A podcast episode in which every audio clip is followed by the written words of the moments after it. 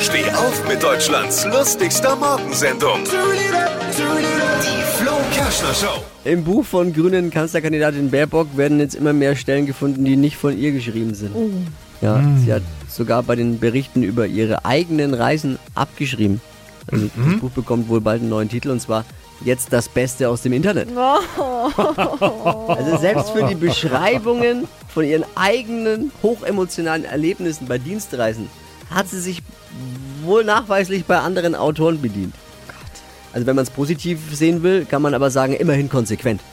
Stimmt, Frau Baerbock. Immerhin konsequent. Wenn, wenn im Buch dann gar nichts eigenes. Mittlerweile ist es, glaube ich, so, weil man hat über 43 Passagen gefunden, die nicht von ihr geschrieben wurden.